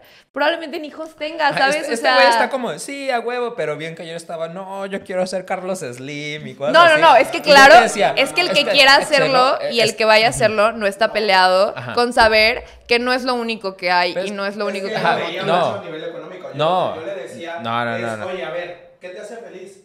Descubrir nuevas cosas, tener estabilidad. Pues, No espérate. necesariamente tiene que ser económica. Pero yo te decía dos cosas. Es que para mí dentro hay- estoy buscando un equilibrio porque hay un Jan de izquierda super hippie que dice, güey, a la mierda el capitalismo sería súper feliz yo viviendo en una palapita y nada más como criando mis propios eh, tomates y todo el pedo. Pero también hay otro Jan que dice, lo quiero todo, güey. A mí me mama el turista y yo quiero jugar el juego del capitalismo y hasta donde pueda llegar.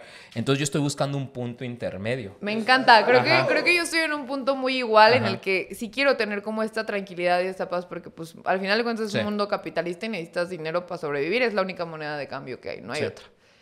Pero está muy lindo también poderte desprender de esto y estar consciente de que solo es un mandamiento capitalista Sí. y que al final de cuentas pues no necesitas nada de estas cosas para ser feliz y está bien que tengas estas ambiciones. Yo también las tengo y muchísimas, soy una persona muy ambiciosa, pero también como que hacer estas paces con saber que hay momentos de descanso, que hay momentos de tranquilidad, que la familia es importante, que los amigos son importantes, que no todo es el trabajo y el dinero. Sí. Bonito. Ajá. Muy Pero sí te bonito. entiendo, amigo.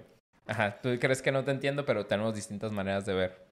Y está súper rico está- tener amistades que piensan diferente que tú porque te ayudan a ver las cosas diferente. de muchas formas. Dice, ¿en algún momento dejamos de cuestionarnos la vida o el rumbo? Arroba ma.k08. Eh, yo creo que no. Yo creo que nun- eh, siempre vamos a estar viviendo a base de crisis y de estar aprendiendo. ¿no? Sí, güey. No, ¿Estás en una no- no creo que... Creo que to- es como la naturaleza del universo debe ser el caos. Sí. Y puedes estar en ¿Tienes momentos... no- a ver, ajá, es que me estás interrumpiendo, cabrón. No, pues ya se me fue la idea. No, no, no. No, es que ya no sé qué iba a decir. ¿En algún momento dejas de cuestionarte la vida o el rumbo? ¿Estás en una crisis constante en tu vida o crees que en algún momento se estabiliza? O sea, yo creo que hay momentos en los que estás en calma, pero justo tú lo dijiste, todo el tiempo quiere, se quieren o se pueden aprender cosas nuevas. Eh, yo creo que con estos cambios constantes que te va dando la vida, vas renovando qué son esas cosas y por eso no creo que vaya un momento en el que siempre estés como plano. O sea, no, y lo que dijiste se me, se me hizo muy, muy cierto. O sea, la verdadera naturaleza del universo es el caos. Entonces, por un momento pensé, tal vez ya en un punto de mi vida en el que esté bien anciana y haya hecho todo lo que quise hacer, puede que ya no me lo esté cuestionando y que solo esté esperando, no sé, el momento en el que me llamen ahí para irme con San Pedrito. sí, Y, el, y mientras me la voy a querer pasar de que bombísima, no sé, en mi casa de campo pintando. sí, Pero, no sé, chance y no, ¿sabes? O sea, sobre todo porque veo, o sea, veo, por ejemplo, a generaciones anteriores a mí, veo a mis abuelos a mis papás, y me doy cuenta de que no tienen la misma capacidad de autocrítica que tienen nuestras generaciones. Entonces yo no sé si entonces cuando llegue la edad de ellos va a ser muy diferente para mí envejecer de lo que fue para ellos. ¿Va una hora, Pérez? Ah, ok. ¿Cuánto Este, tiene que durar? Pues una hora y cacho. Ok. Ah, pues me, me estaba brincando preguntas, pero entonces me las regreso. Una hora treinta. No, que una hora. Perdón, 10, 10, 10, 10. Porque todavía falta. Nada más, 20 fal- minutos. o sea, nada más falta el confesionario. ¿Está bien? Pues dura menos de hora y media, tampoco pasa nada. ¿no? Ok, entonces, este. Una pregunta más, como cómo pierdes el miedo a cambiar por completo el rumbo de tu vida. Siento que ya lo contestamos todo. Es que se parecen Ajá. aquí. Este. El de, ¿cree? Ok, va. Y una, bueno, tres, dos. Y una última pregunta más es, ¿crees que has logrado lo que soñabas de niña o que lo vas a lograr? Arroba carla-trl. Creo que me resultó muy diferente a lo que soñaba de niña. ¿Qué soñaba la Sof de niña? Creo que, pues para empezar, yo como hasta los 18 años todavía pensaba que mi vida iba a ser eh, encontrar a un hombre con el que me iba del que me iba a enamorar y con el que iba a querer pasar el resto de mi vida y tener hijos y pues porque esa era la vida que tenía mi mamá y que tenía, mis que tenía mi abuela y que tenía como pues todas las mujeres adultas a mi alrededor. Pero creo que la Sof de niña, por más que creía que ese era su sueño o su destino, nunca encajó en realidad con otras niñas y como con lo que se esperaba de ella. Y creo que en un inicio fue muy conflictivo y como muy doloroso porque sentía que no encajaba en ninguna parte, entonces como que no sabía realmente eh, pues quién era y Ujú. sí creía que estos eran los sueños que tenía, pero conforme fui creciendo, creo que lo que me permitió mucho conocerme fue el momento en el que me salí de casa de mis papás y me vine a vivir a Guadalajara y a estudiar en una ciudad en la que no tenía nadie a quien deberle ni temerle. Entonces podía ser absolutamente quien yo quisiera y no pasaba nada, ¿sabes? Como que creo que cuando te quedas en el mismo nido es más complicado porque pues tienes como varias expectativas, si no es de tu familia, hasta de conocidos y gente alrededor, ¿no? Y yo siento que quizá no he logrado lo que quería de niña, pero sí estoy muy segura que la niña que fui estará súper orgullosa de todo lo que he hecho hoy, porque para Sofía chiquita fue muy difícil existir en un mundo que castigaba la diferencia. Todo lo que fuera diferente, todo lo que se saliera de la norma, todo lo que cuestionara lo que ya se decía que tenía que ser así porque alguien lo dijo en algún momento, estaba mal. Y yo la pasé muy mal, como en la escuela, por este Sí. tipo de, de temas. Y siento que conforme pasó el tiempo me fui encontrando y pues no, definitivamente no estoy haciendo nada de lo que soñaba de niña, pero estoy segura de que, no mames, esa morra está súper contenta de que no tuvo que ser como nadie más, sino que pudo ser ella en algún momento y, y seguir por ahí porque pues, quizá tuve la oportunidad o el privilegio de hacerlo, ¿no? Sí. Pero, ay no, qué bonita pregunta. Es que sí siento que ¿Y siento que estaría muy, siento que estaría muy contenta. No sé qué te hubiera contestado hace tres, cuatro meses que estaba en crisis, pero hoy te puedo decir que estaría muy orgullosa de la adulta en la que nos estamos convirtiendo. Ay, voy a llorar. Linda respuesta. Gracias por compartir. ¿Y tú? ¿Tú qué Ah, piensas de ah, eso? ah, ah. ¿Tú sea, crees que lo has logrado? Es que es que el, el Jan sí, el Jan de niño, eh, sí tiene una idea nuevamente bien diferente de la vida. Creo que como estaba acostumbrado a, ay, es el niño callado, el que a lo mejor creen que es autista porque no habla. Ah, ¿no eres? no te creas. No, no, no, no, no, te lo digo porque yo sí soy neurodivergente y pues digo, ay, qué padre. No, no lo he descubierto. tal vez. Neurodivertidas. Ajá, ajá. Eh, pero sí tenía la idea completa esta de, bueno, voy a ser un niño exitoso porque veía como, digamos, ciertas carencias que había en mi casa, como para poder sacar a la Mm, familia sí, adelante, sí. ¿no? Y entonces por eso siento que el Jan adulto está luchando mucho con Con güey, no quedamos que íbamos a ser un este, director y cosas así Aparte para los vatos los vida. programan mucho Ujú. para ser proveedores. Sí. Y es como casi el único camino posible porque Ujú. si no eres un buen proveedor, entonces tu masculinidad se pone en duda. Sí. Y eso está muy fuerte. Entonces creo que el Jan estaría así como, ¿cómo que no somos un Power Ranger? Pero también, ¿qué pedo con que estás haciendo cosas donde estás hablando al público, güey? O que es sea, algo con lo que antes no te hubieras. No, jamás. imaginado. Jamás Qué sabría. Yo no soy ese niño de que, yo me la pasaba de que hablando enfrente de mis tíos y bailando enfrente. No, ¿No lo bailabas enfrente de tus tíos? no, no era yo este niño. Yo O sea, tampoco. Yo baila- bailaba de que en el baño era así como de que eh, encueradillo, ¿no? Con mi chelillo ahí, haciendo como muchas cosas. Entonces creo que estaría muy sor- sorprendido de quién. Pero estaría orgulloso. Sí. Qué bonito. Se diría, "Ah, mira, no somos quienes creíamos que éramos, pero qué chingón.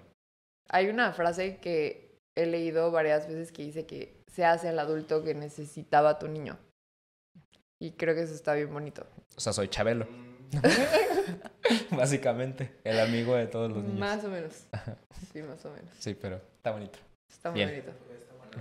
Y con eso finalizamos el cotorreo slash Yujin. Y pas- pasamos al confesionario de Yujin. ¿Sabes qué es el confesionario de Yujin, Sof?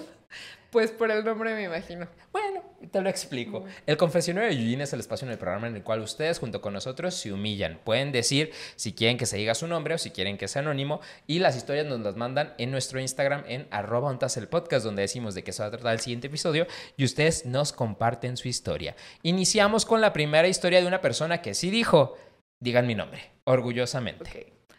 Amairani Jiménez, arroba ami96.jpg. Me he sentido vacía y sola muchas veces luego de iniciar mi proceso de quimioterapia. Fue difícil aceptar que de ser una persona activa, sana, deportista y con muchas cosas por hacer, ahora tengo menos tareas y ya no puedo hacer ciertas cosas que antes sí. Sin embargo, he trabajado mucho en ello, empezando por cambiar el contenido que consumo en redes sociales. Sigo aprendiendo y adaptándome a mi nuevo estilo de vida, pero mi mejor tip para compartir con los yujines es que cambien el contenido que consumen y que hagan alguna actividad fuera de redes. Sobre todo, tengan mucha paciencia, pues todo requiere su tiempo y ritmo. No lo van a aprender en un video corto como en TikTok. Gracias por seguir con el podcast. Fue mi mejor compañía hospitalaria. Saludos desde Oaxaca y seguimos apoyando este bonito proyecto.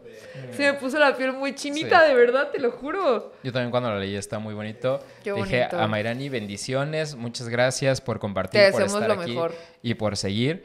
Y creo que, que parte nuevamente de este capítulo es mucho aprender como los cambios de la vida que pues a lo mejor no esperábamos, pero cómo nos adaptamos a ellos y podemos como pues seguir en este proceso, ¿no? De la vida y aprender y seguir disfrutando y ser feliz, o sea, porque eh, justo yo vi una película que siempre estoy mencionando en todos lados, que es una de eh, Marcel, el caracol con zapatos. ¿La viste? Güey, yo ahorita es Sí, mi, sí mi, mi religión.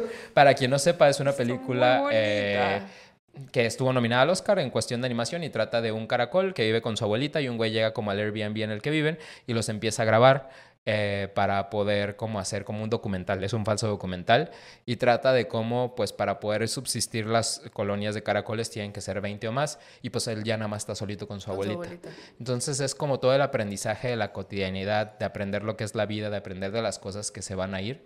Y creo que el mensaje como que más importante que me dejó a mí era como que al caracol le preguntaban de, güey, pues ¿por qué sonríes o por qué eres feliz si, si va a valer verga esto en algún todo. punto? Y él es como, pues porque vale la pena hacerlo.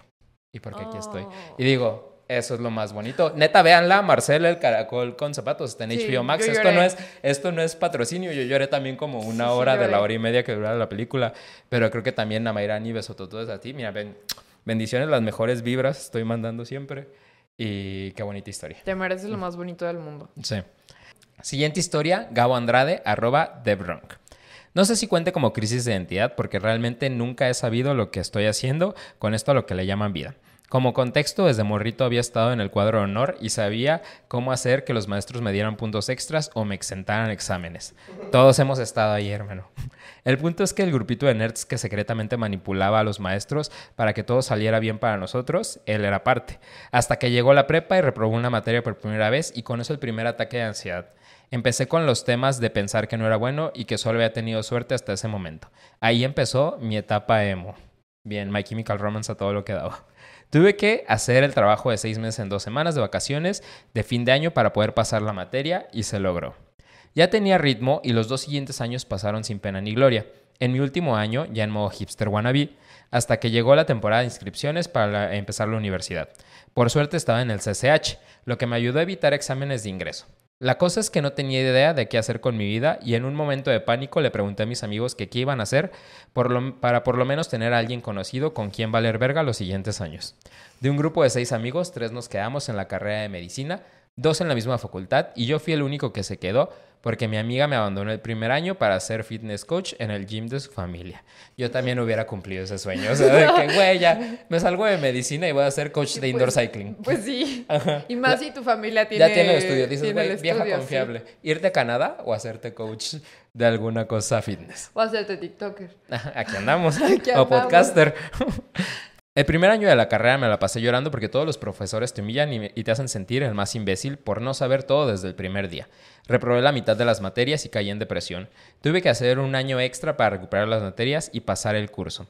En mi segundo año, casi mitad de temporada de exámenes, para esto nosotros teníamos que hacer los exámenes en Tlatelolco, hasta el otro lado de la ciudad, desde la facultad. Tuve un incidente en el que básicamente me perforaron un pulmón.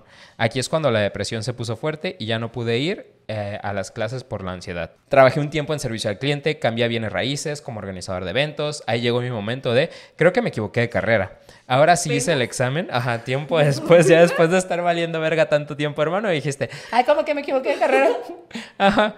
Eh, ahora sí hice el examen y me quedé en ciencias de la computación. Estuve un par de meses hasta que me di cuenta que sí me había, eh, que sí me había equivocado de carrera, pero al escoger estar sentado en la computadora todo el día. O sea, otra vez dijo, no.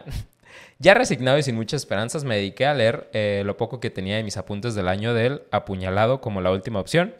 En plan de si paso los extras del año que abandoné la medicina, es señal de destino de que debería estar ahí.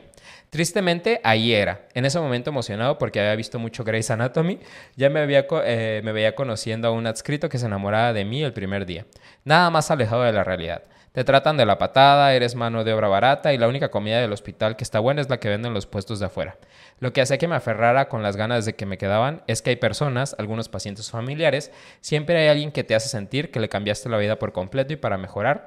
Ese agradecimiento es una gran motivación para confiar en lo que haces, hasta que te das cuenta que las historias de los levantones son más comunes de lo que crees. Terminé la carrera con traumas y cicatrices, pero siendo honesto me siento satisfecho. Las personas que conocí, todas las experiencias, tanto buenas como malas, me dieron la oportunidad de conocerme y arriesgarme a hacer lo que realmente me apasiona y lo que disfruto. Y ahora aquí andamos dedicándonos a la política y la salud pública. Lo único que siempre he tenido seguro, y desde mi más humilde punto de eh, vista, es que si tienen un hobby que los apasione y les da paso satisfacción, jamás lo hagan su trabajo. Después de todos los traumas, cocinar para las personas que amo y para consentirme es lo único que evitó que me diera de baja de la vida. Tener un mecanismo para liberar la presión en cualquier etapa de la vida para evitar explotar es algo que hubiera querido saber antes de tener que tomar decisiones de vida. Qué buen consejo. Sí. O sea, tú tampoco dirías hacer eh, de mis hobbies mi trabajo. Creo que sí podría ser de mis hobbies mi trabajo. Pues digo, al final de cuentas mi hobby se vuelve mi trabajo sin querer. Ajá. Pero, por ejemplo, yo en ese momento no me vería haciendo de la pintura o del dibujo mi trabajo. Sí. Porque ya lo haría por obligación y para mí es algo que sí soy muy consciente que me ayuda A liberar. a liberar Sí. y a desconectar. Y siento que en el momento en el que si eso se volviera una obligación, no lo haría con tanto gusto y con tanta emoción. Sí. Pero creo que sí puedes hacer de tus hobbies tu trabajo, Sí. porque siempre y cuando este, disfrutes el proceso. O sea, creo que yo me enamoré más como de, de lo que hago de la creación de contenido cuando me enamoré del proceso de, de grabar, de pensar en las ideas, de editar, más que de buscar el resultado, de buscar la viralidad. Sí. Entonces, sí puedes, yo creo que sí puedes hacer de tus hobbies tu trabajo, pero sí creo que siempre es importante tener, pues, un hobby aparte de tu trabajo, ¿no? O algo que le dé más sentido. como ¿Y cómo todo. tienes que pasar por un chorro de cosas para decir, güey, estudio medicina, pero porque mis otros amigos lo van a estudiar? Y luego decir, güey, como que está de la verga, voy a intentar un chingo de cosas, me cambio de carrera y luego digo, güey, ¿y si regreso a la medicina? Y ahorita terminar como en ese punto donde como que juntó la salud pública con ser como medio político y digo, pues todas las etapas, justo esto que decíamos que viviste en tu vida, agarras los pedazos que te funcionan y haces este transformer que ya eres actualmente. Sí, totalmente. Y una historia más. Ok. Anónimo. Olis, anónime, please. A mis 26 años he pasado por dos grandes crisis de identidad. La primera fue sobre mi orientación sexual. Choclas. Que sinceramente me llegó tarde, a los 20. No, nunca es tarde, ¿eh? Para salir del closet. A mí me llegó también como a los 20. Todo comenzó desde el kinder, la verdad. Yo pensaba que era normal pensar mucho en una amiga, en obsesionarme con otra mujer, porque pensaba, es que quiero su amistad. Pero un día me obsesioné tanto con una chica que tuve que aceptar mi bisexualidad, porque por desgracia también me gustan los hombres. A todos Lo estamos en ese mucho, lugar, sí. Tú no, pero... Eh, no. Nunca he experimentado con una mujer, pero no lo creo necesario para saberlo. No, no es necesario para saberlo. Ya que en retrospectiva, las primeras veces que veía No Por, prefería ver videos de lesbianas, porque los heteros me daban cringe a, a todo el mundo, también a los heteros. ¿Quién diría que ahora casi que solo consumo material gay? Pero bueno, mi segunda crisis sobre la religión. Nací en un hogar cristiano evangélico. Me enseñaron a no decir maldiciones, a pensar que el Halloween es de Satanás y que si me pinto la uña del dedo índice o uso pulseras de pues soy lesbiana, spoiler alert, nunca lo hice y como sea me encantan las mujeres. Mi mejor amiga también creció en el mismo contexto religioso y hemos tomado caminos separados, al punto que ya no sé si quiero conservar esa amistad, ya que moralmente no me encantan ciertas actitudes llenas de odio que promueve y justifica la religión. Ni creo que el sentido de la identidad deba ser algo que a fuerzas tengamos que compartir con todo el mundo, porque para algunas personas como yo es información íntima. Saludos desde Monterrey, a Jean y a quien sea que sea su colocutor. Besitos. Hola, yo soy la colocutora. Besitos. ¿Qué piensas? ¿Qué me dijiste, Jean? Ay, bueno, es que yo te historia. digo Jean y Jan Ajá. a veces, pero porque se me hace cute. Es de cariñito. Gracias. Eh, ¿Qué pienso? Eh, primero esto, que no hay una edad para descubrir tu sexualidad. Sí, no, claro. O sea, puedes tener 40, 50, 60 y decir, güey, siento atracción. Y tampoco tienes que haber vivido una experiencia sexual con alguien Sí, como ¿no? para decir también es como, me atraen y siento este afecto hacia las personas. Pero creo que es poderoso esto de haber crecido en el mismo contexto que una persona, como su mejor amiga, y sí tener Pasa dos, muchísimo, ajá, ¿eh? tener dos mentalidades bien diferentes de lo que es la vida. Es que mucha gente en la vida se va quedando atrás y hay, o sea, de nuestras vidas, pues. Pero sí te, te tiene que generar conflicto decir, güey, crecimos igual y tú sí sigues como con la mentalidad como cristiana y de que sí, Halloween es malo y la, sexual, la diversidad sexual es mala. Sí te ves sacar como de, de pedo decir, güey, también habrá algo raro en mí por no pensar de esta manera y no hay nada raro en ti por No, no, pensar claro de esa no. manera, pero sí te tiene que sacar de pedo de haber crecido con estas ideas que te clavaron durante sí, tanto tiempo. sobre vida. todo y como porque a mí me pueden, y creo que eso también, si lo piensas, hasta es algo bueno, lindo de ti. Porque el que tú te hayas cuestionado todo esto, el que a ti no te hiciera tanto sentido muchas de estas cosas, pues habla de que tienes una capacidad más crítica de cuestionarte todo lo que se te ha dicho que tiene que ser de cierta forma y que tú misma estás construyendo como tu propia identidad y estás construyendo tus propios ideales y tus propias convicciones. Y eso está muy chingón. O sea, eso está muy chingón y creo que más que sentirte como mal por esta amistad con quien, que ya será tu decisión si decides conservarla o no. Pero pues yo creo que está muy padre que, que te des cuenta como de este contraste porque eso habla muy bien de ti. Creo que eso habla mucho como de la inteligencia y de la capacidad de reflexión que tiene una persona. Y pues nada, yo creo que tal vez si no conectas con, con esta amiga con la que en el pasado sí conectaste, es porque hay gente que tal vez como que no has, no has visto que no ha llegado tal vez a tu vida, pero que va a llegar, con la que sí vas a conectar, porque al final de cuentas atraemos siempre lo que somos. Sí, Atraemos lo que somos, sin pedos. sí. Y muchas gracias por compartir, hermosa. Muchas Ya, gracias. ajá. Y con eso finalizamos el confesionario y llegamos al rapidín. ¿Sabes qué es el rapidín soft? No.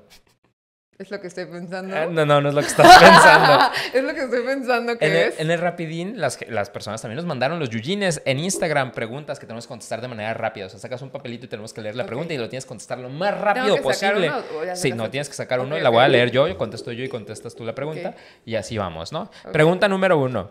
¿Qué es lo que crees que, sea, que te hace ser tú mismo? Arroba rman.yaki. Eh, mi esencia, yo creo que mi sentido del humor, mi lealtad hacia las personas y mi culazo. Ay, qué bonito tu culazo. Ajá. ¿Tú qué es lo que te hace, eh, qué es lo que crees que, se- que te hace ser tú misma? Mm, yo creo que mi autenticidad, o sea, yo soy muy, o sea, lo que ves es lo que hay, no hay cosas ocultas. Sí. Y mi creatividad, creo que mi creatividad es algo como que en muchos aspectos de mi vida la termino aplicando y creo que es como darle mi, mi esencia o mi toque a las cosas y creo que el que estoy muy acostumbrada a hacer las cosas con amor, en que busco hacer las cosas como dando lo mejor de mí y ni modo si sale Sí. como tiene que salir, pero pues tengo la, la tranquilidad de que hice lo mejor que pude. Y que me Lindo. Lindo, lindo. Tu pregunta. Ta, ta, ta, ta, ta. Cuatro. ¿Cómo encontrar la motivación de nuevo? Arroba van de lao. Qué difícil. ¿Cómo encontrar la motivación de nuevo? Yo creo que haciendo cosas que te vuelvan a hacer sentir conectado y enamorado de la vida.